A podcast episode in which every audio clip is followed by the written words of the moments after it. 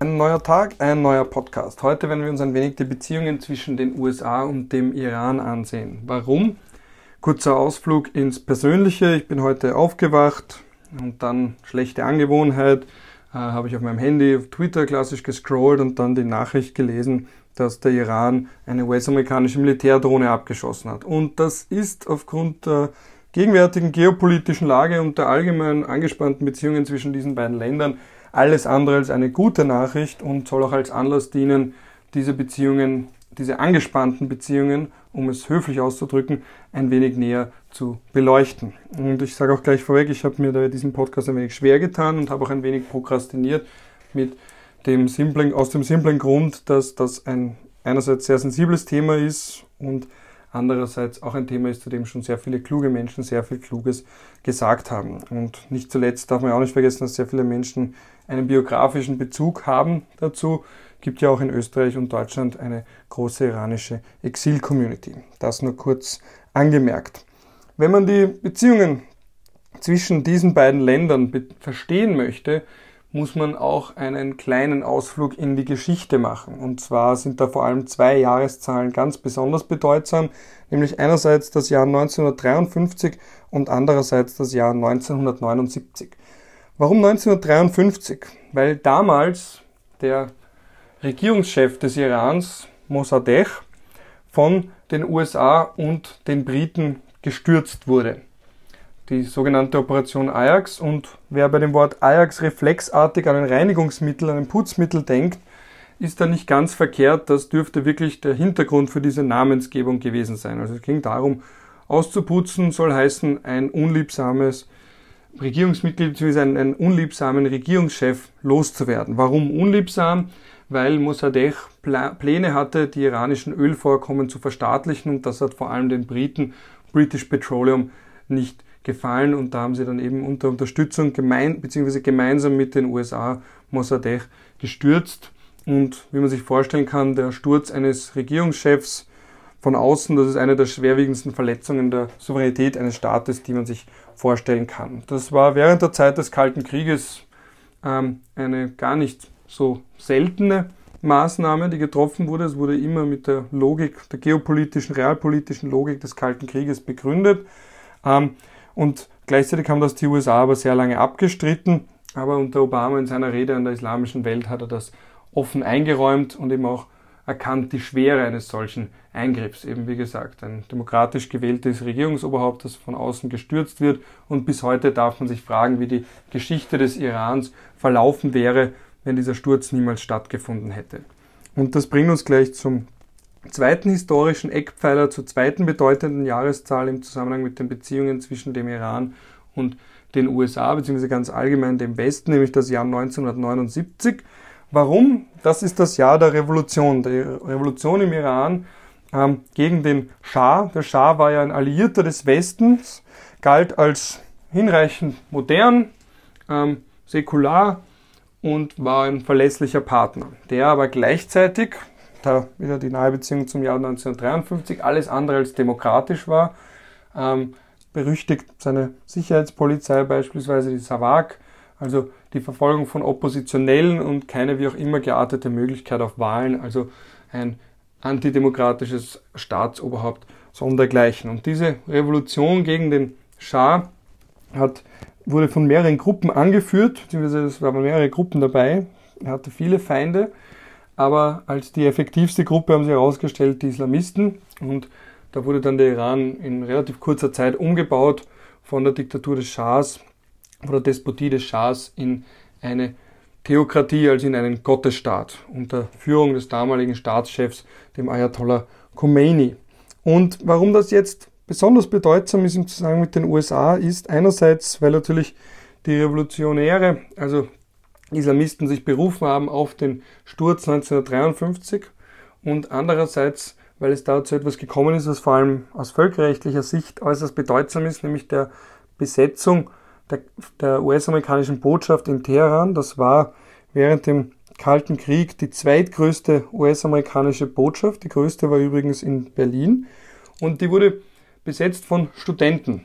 Und nicht nur wurde die Botschaft gestürmt und besetzt, sondern es wurden auch die Botschafts, Angehörigen und auch diejenigen, die dort sich befunden haben, die US-amerikanischen Staatsbürger, als Geiseln genommen. Und das war eine Geiselnahme, die für 444 Tage angehalten hat und die auch später vom Iran, also von Ayatollah Khomeini, mehr oder weniger adoptiert wurde. Also das war jetzt nicht nur, dass der Iran in der Frühphase noch dabei versagt hat, die Botschaft entsprechend zu schützen. Das ist eine allgemein völkerrechtliche Pflicht, dass eine Botschaft geschützt werden muss gegen Eingriffe von außen, aber dann später auch durch diese Adoption dieser Geiselnahme durch die Studenten, also eben der öffentlichen Verkündung, dass sie im Geiste der iranischen Revolution handeln, wurde das zu einem quasi Staatsakt. Also das ist ja auch etwas, was man aus den Regeln der Staatenverantwortlich kennt, der Staatenverantwortlichkeit kennt, dass wenn ein Staat öffentlich bekannt gibt, dass, ein, dass jemand in seinem Namen handelt, also eben so eine quasi Adoption vornimmt, dass das dem Staat auch zugerechnet wird. Also es waren nicht nur Privatpersonen,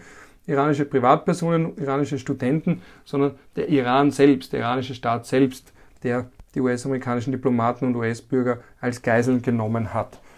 Gut, und das ist natürlich etwas, also wie gesagt, das ist wiederum einer der schwerwiegendsten und klarsten Eingriffe in das Diplomatenrecht in das, und auch in das Konsularrecht, weil ein Konsulat wurde ebenfalls gestürmt.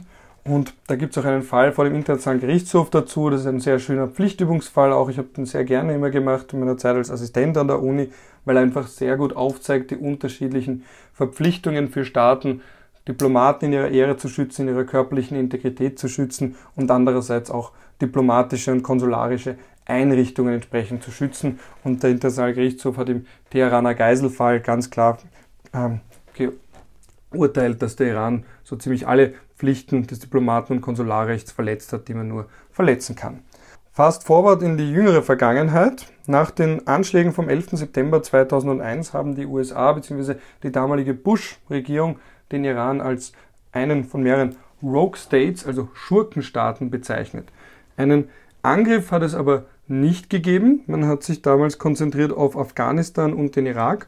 Auf Afghanistan, weil die Terrorgruppe Al-Qaida, die man als Verantwortliche für die Anschläge identifiziert hat, ihre territoriale Basis in Afghanistan hatten, also ihren Safe Haven, ihren sicheren Hafen hat man das damals genannt. Das ist auch die Safe Haven Doktrin, mit der man gerechtfertigt hat, warum man nicht nur das afghanische Gebiet bzw. Al-Qaida in Afghanistan angreift, sondern auch die Taliban angreift. Weil die Taliban waren die damalige Staatsgewalt, also die hatten die Kontrolle über das afghanische Staatsgebiet und man hat sie angegriffen mit der Begründung, dass sie Al-Qaida einen sicheren Hafen zur Verfügung stellen, also das Staatsgebiet zur Verfügung stellen, von dem aus sie Terrorangriffe geplant haben und auch weitere planen könnten. Das, das eine Land, das auf der Liste der USA ganz oben stand, direkt nach 9-11, bei diesem von George Bush damals ausgerufenen War on Terror, also dem Krieg gegen den Terrorismus. Und das zweite Land, das ganz, das eben an zweiter Stelle stand auf dieser Liste, war der Irak, der 2003 angegriffen wurde. Und einerseits hat man anfangs noch versucht, den Irak, beziehungsweise damals Saddam Hussein, den Diktator des Irak, mit den Anschlägen von 9-11 in Verbindung zu bringen, als finanziell oder vielleicht organisatorisch. Und dann hat sich die Rhetorik immer weiter verschoben in Richtung Weapons of Mass Destruction. Also man hat dem Irak vorgeworfen, im Besitz zu sein von Massenvernichtungswaffen und auf dieser Grundlage sei es notwendig, ihn anzugreifen. Und das Hauptargument war hier sogenannte Preventive Self-Defense, also präventive Selbstverteidigung, um zu verhindern, dass der Irak irgendwann eines fernen Tages einen verheerenden Angriff auf die USA ausführen könnte, müsste man ihn möglichst früh angreifen. Ein völkerrechtlich nicht haltbares Argument. Es gab auch keine Resolution des Sicherheitsrats, die die Gewaltanwendung, die den Krieg gegen den Irak autorisiert hätte. Also mittlerweile allgemein anerkannt, dass es sich um einen völkerrechtswidrigen Angriff handelte, der von den USA damit begründet wurde, sogar die Möglichkeit eines bevorstehenden Angriffs, eines irgendwann stattfindenden Angriffs von Seiten des Iraks mit Massenvernichtungswaffen gegen die USA möglichst früh zu unterbinden. Und bei diesen Massenvernichtungswaffen, die, wie bereits gesagt, ähm, man hat dann später gesehen, dass es sie nicht gegeben hat, aber da schließt sich der Kreis zum Iran, weil man auch dem Iran ja vorwirft, nukleare Ambitionen zu haben und nicht nur friedliche nukleare Ambitionen, sondern auch in den Besitz von Massenvernichtungswaffen, von Nuklearwaffen kommen zu wollen. Und hier gibt es schon seit mehreren Jahren Bestrebungen bzw. intensive Diskussionen, ob man nicht auch den Iran angreifen sollte, um beispielsweise seine, seine nuklearen Bestrebungen zu unterbinden oder vielleicht sogar die Regierung zu wechseln. Also einmal mehr die Diskussion rund um einen Regime Change im Iran.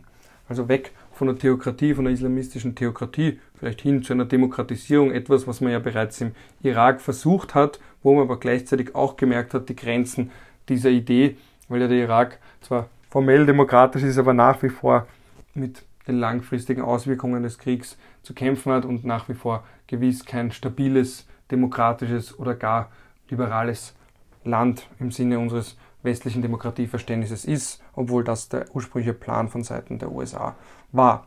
Und wie gesagt, die USA haben da ihre Grenzen aufgezeigt bekommen.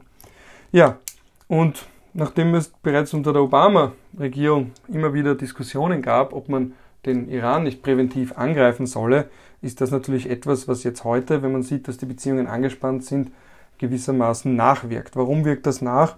Einerseits, weil John Bolton, das ist ein Sicherheitsberater, der bereits in der Bush-Regierung prominent war, ein sogenannter Hawk, also jemand, der stets die militärische Option bevorzugt und ins Spiel bringt, der auch einer der prominentesten Fürsprecher des Irakkriegs war.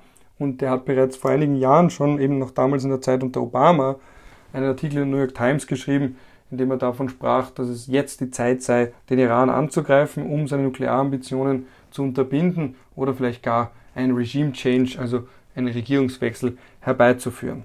Und andererseits spielt natürlich auch eine Rolle, dass die entsprechend bekannte Rhetorik von Donald Trump selbst, der auch immer wieder den Iran verbal ins Visier genommen hat.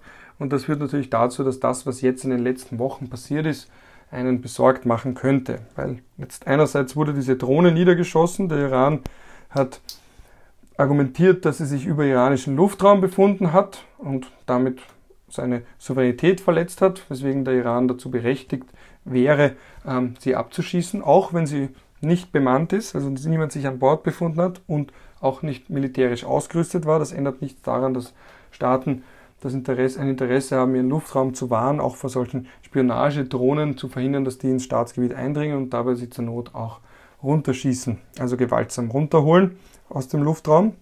Ob sie sich auf iranischem Staatsgebiet befunden hat oder in der Straße von Hormuz auf irgendwo auf internationalem Luftraum war, ist derzeit übrigens nicht bekannt. Und der zweite Grund, warum man in letzter Zeit besorgt sein darf aufgrund der angespannten Beziehungen zwischen diesen Ländern, ist ein Vorfall, der sich auch erst vor kurzem ereignet hat, nämlich dass angeblich der Iran zwei Öltanker angegriffen habe, und zwar im Golf vom Oman. Und sollte dem der Fall sein, könnte man sagen, gut, das ist vielleicht sogar ein Anwendungsfall für das kollektive Recht auf Selbstverteidigung oder zumindest eine Verletzung des Gewaltverbots.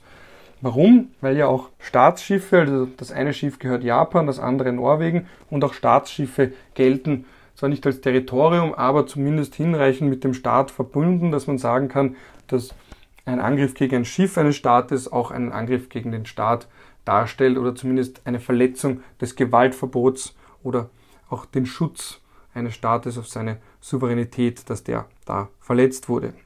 Also in dem Sinne wären Norwegen und Japan ihren Rechten verletzt worden. Und wenn man jetzt sogar zu der Ansicht kommt, dass ein solcher Angriff einen bewaffneten Angriff, das ist der, die Wortformel, die man in Artikel 51 der UN-Charta findet, also der Bestimmung zum Recht auf Selbstverteidigung, wenn man zu diesem Schluss kommt, stünde dem äh, norwegischen Staat und Japan sogar das Recht auf Selbstverteidigung gegen den Iran zu. Jetzt könnte man sich fragen, gut, was hat das alles mit den USA zu tun? Naja, das hat insofern mit den USA etwas zu tun, dass einerseits Norwegen ein NATO-Mitglied ist und die NATO hat ja eine Klausel zur sogenannten kollektiven Selbstverteidigung in Artikel 5 vom NATO-Vertrag, der zufolge, ähm, wenn ein NATO-Staat angegriffen wird, das als Angriff gegen alle NATO-Staaten gilt. Und auch beim Angriff gegen das japanische Schiff ist das keine rein japanisch-iranische Angelegenheit, weil auch zwischen den USA und Japan ein wechselseitiges Unterstützungsbündnis oder Selbstverteidigungsbündnis, Sicherheitsbündnis besteht, auf dessen Grundlage auch wenn Japan angegriffen wird oder ein japanisches Schiff, auch hier wiederum die USA Japan zu Hilfe kommen könnten. Und insofern ist das etwas, was nicht nur Norwegen, Japan und den Iran betrifft, sondern eben auch die USA. Und jetzt könnte man natürlich sagen, gut, der Angriff ist bereits vorbei, also wo ist die Selbstverteidigungshandlung gegen einen bereits abgeschlossenen Angriff? Das könnte man höchstens widerlegen, indem man sagt, man muss befürchten, dass der Iran auch weitere Schiffe angreift, eben im Golf vom Oman und bei diesen wichtigen Handelsrouten und dass man zur Unterbindung eines folgenden Angriffs ähm, den Iran vorsorglich angreift, beziehungsweise auch ein Signal aussendet. Aber es wird dann eben, wie bereits gesagt, wenn ein Angriff schon mal abgeschlossen ist, wird es schwieriger, ihn zu argumentieren. Vor allem je länger die Verteidigungshandlung auf sich warten lässt, desto schwieriger wird es zu argumentieren, dass sie auch entsprechend gerechtfertigt ist. Aber es sieht derzeit ohnehin so aus, dass die USA darauf nicht militärisch reagieren werden. Donald Trump hat diese Angriffe auf die beiden Öltanker als very minor bezeichnet. Er hat in einem Interview auch gesagt, dass er zwar durchaus in den Krieg ziehen würde, wenn es um Nuklearwaffen geht oder vor allem auch um zu verhindern, dass der Iran in den Besitz von Nuklearwaffen kommt, gerät, aber nicht wegen dieser Angriffe auf zwei Öltanker. Das kann man dann insofern auch als Staatenpraxis werten, also eben die US-amerikanische Sicht, dass ein bloßer Angriff auf einen Öltanker, bei dem er beschädigt wird, noch nicht als bewaffneter Angriff im Sinne des Selbstverteidigungsrechts gilt. Aber jetzt, wo das auch mit der Drohne passiert ist, sieht die Sache vielleicht wieder ein wenig anders aus. Es ist auf jeden Fall so, dass die Situation äußerst volatil ist. Es passiert derzeit recht viel, viel lieb, mehr als einem lieb ist. Und man sollte das im Auge behalten. Einerseits eben aufgrund dessen, was so in den letzten Wochen passiert ist. Andererseits aufgrund dessen, dass John Bolton, der schon vor Jahren einen Präventivschlag gegen den Iran gefordert hat, jetzt auch einer der Sicherheitsberater von Donald Trump ist. Also der ist nach wie vor da, mit sein, inklusive seiner dazugehörigen Rhetorik und zu guter Letzt auch aufgrund der komplexen Geschichte zwischen dem Iran und den USA. In diesem Sinne bin ich am Ende meines heutigen aktuellsten Podcasts angelangt. Ich hoffe, dass das ein oder andere Wertvolle für euch dabei war und werde mich demnächst, weil ja leider weltpolitisch nach wie vor sehr viel passiert, ähm, dementsprechend auch zu den nächsten Themen mal wieder äußern. Aber ich wünsche euch jedenfalls noch einen schönen Tag. Ich schaue aus dem Fenster, ich sehe, es ist sehr sonnig, Zeit und Anlass genug, sich auch mal rauszubegeben.